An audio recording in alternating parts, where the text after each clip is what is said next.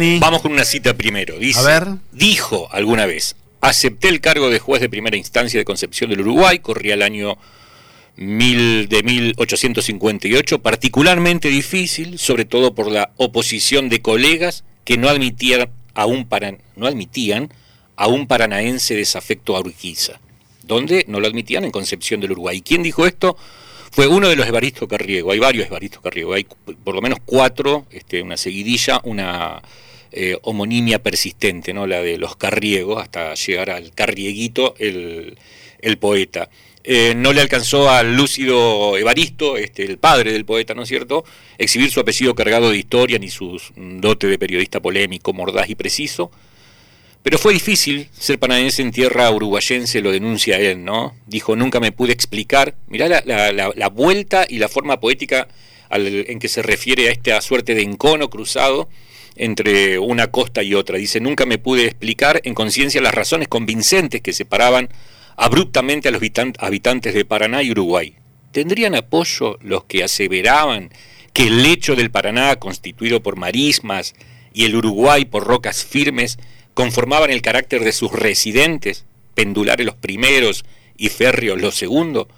Debo aclarar que, si bien el péndulo marca las horas, con apacible sincronía, lo férreo mantiene un capricho y crea porfía. Así de esa forma poética se refería a, su estancia en Concepción del Uruguay, de la que dijo no duré allí, dada la malquerencia y el penoso accionar de los que no advertían que la lucha por el derecho se hacía con la palabra vivaz, etcétera, etcétera. Bueno, todo esto tiene que ver con una suerte de, decíamos, encono. Uno ve y mm, un poquito las fechas, que yo prometía, en todo caso, posarme en la fecha de cómo estamos hablando de la cuestión capital, ¿no? Esto es lo que lo que acrecentó fuertemente el- la ojeriza entre una costa y otra, fundamentalmente la costa del Uruguay para con la costa del Paraná o para con Paraná directamente, ¿no? Que Ricardo Hay cierto recelo.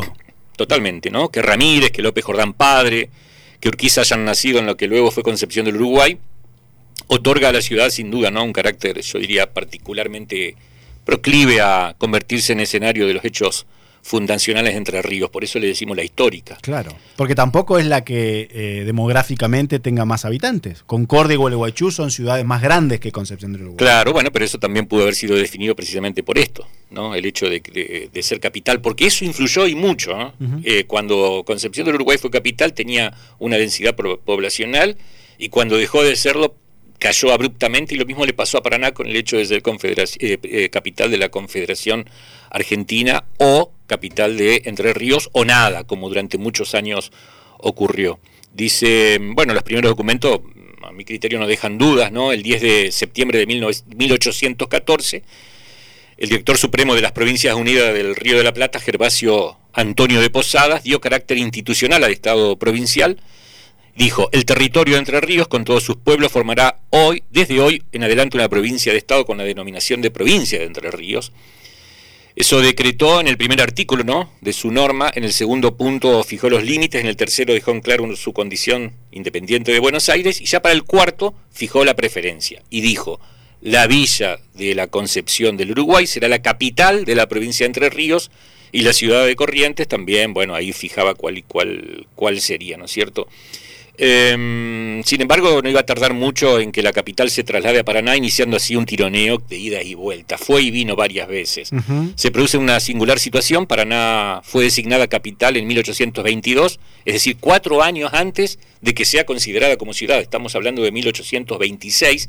El 26 de agosto de 1826 sube la categoría a la categoría de ciudad y cuatro años antes ya sin ser ca- ciudad era capital de O sea, una fue, cap- provincia. fue capital de provincia antes de ser ciudad, Paraná. Claro, tal cual. Y otra extrañeza es que fue Urquiza el que propuso que sea elevada a ese rango, Eh, lo cual también le da una preeminencia a Paraná motivada por un hijo justamente de Concepción del Uruguay como es justo José Urquiza. Eh, hay muchísimo escrito, eh, hay un historiador que se llama Andrés eh, García que mm, publicó un escrito que se mantuvo inédito hasta 2001 eh, habiendo sobrevenido la fratricida lucha de las virtudes, virtudes entre comillas, lo puso, del caudillaje que tan nefasta secuela dejaron para estas benditas tierras, la capital provincial fue a parar a Paraná por pura prepotencia de los más fuertes o poderosos del momento donde funcionó como tal hasta 1860,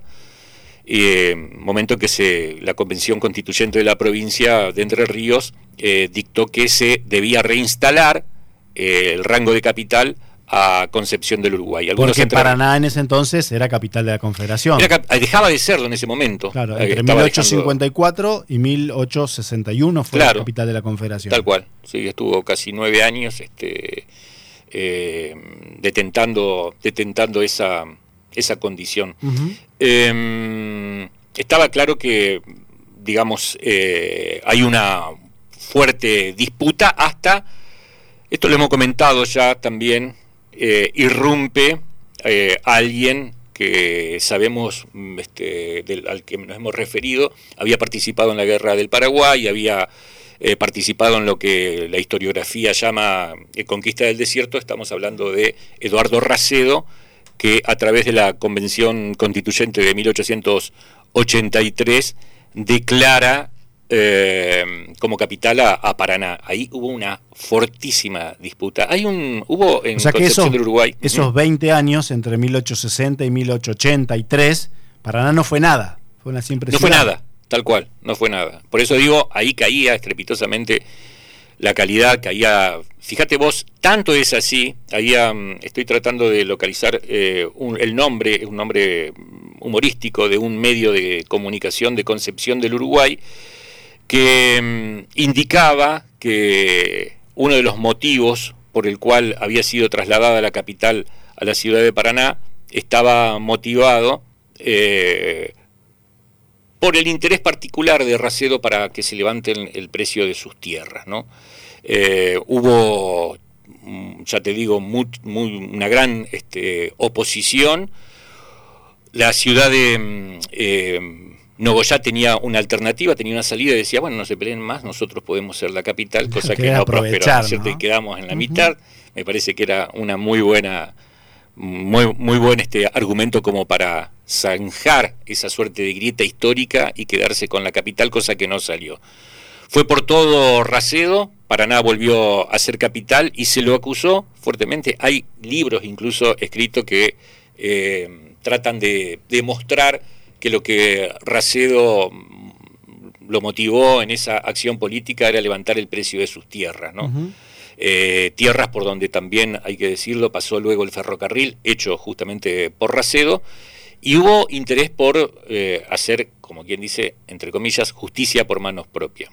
Eh, hubo mm, singulares y este, personajes de la ciudad de Concepción del Uruguay que habían mm, previsto asesinarlo, una de las últimas veces que gobernaba desde Concepción del Uruguay, habían pensado, bueno, no va a llegar a Paraná para gobernar porque... Lo vamos, a, matar antes. Sí, están los nombres, hubo personas eh, que fueron detenidas, incluso cuando uno repasa algunos apellidos son ciertamente apellidos este, conocidos, en algunos, por ejemplo, Pérez Colman, ¿no? vinculados a Concepción del Uruguay, que habían planeado el asesinato, no Cesario Pérez Colman, sino algún antepasado, eh, habían planeado eh, el asesinato de Racedo, cosa que no ocurrió. Hasta el día de hoy, vos decís Racedo en Concepción del Uruguay, y sigue siendo una suerte de malas palabras. Me acuerdo en alguna ocasión participando de una actividad este, académica, podríamos decir, una charla, eh, lo mencioné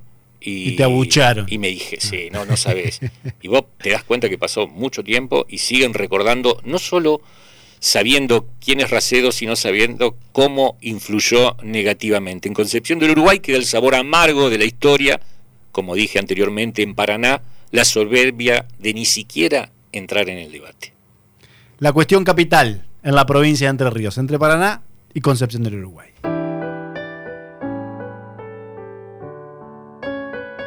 Jorge Riani. El retrovisor. Yo me apego a la tierra en que he nacido. Aquí están mis recuerdos y mis sueños. Aquí creció la sed de mis empeños y aquí seré feliz o habré perdido. Otro será mejor,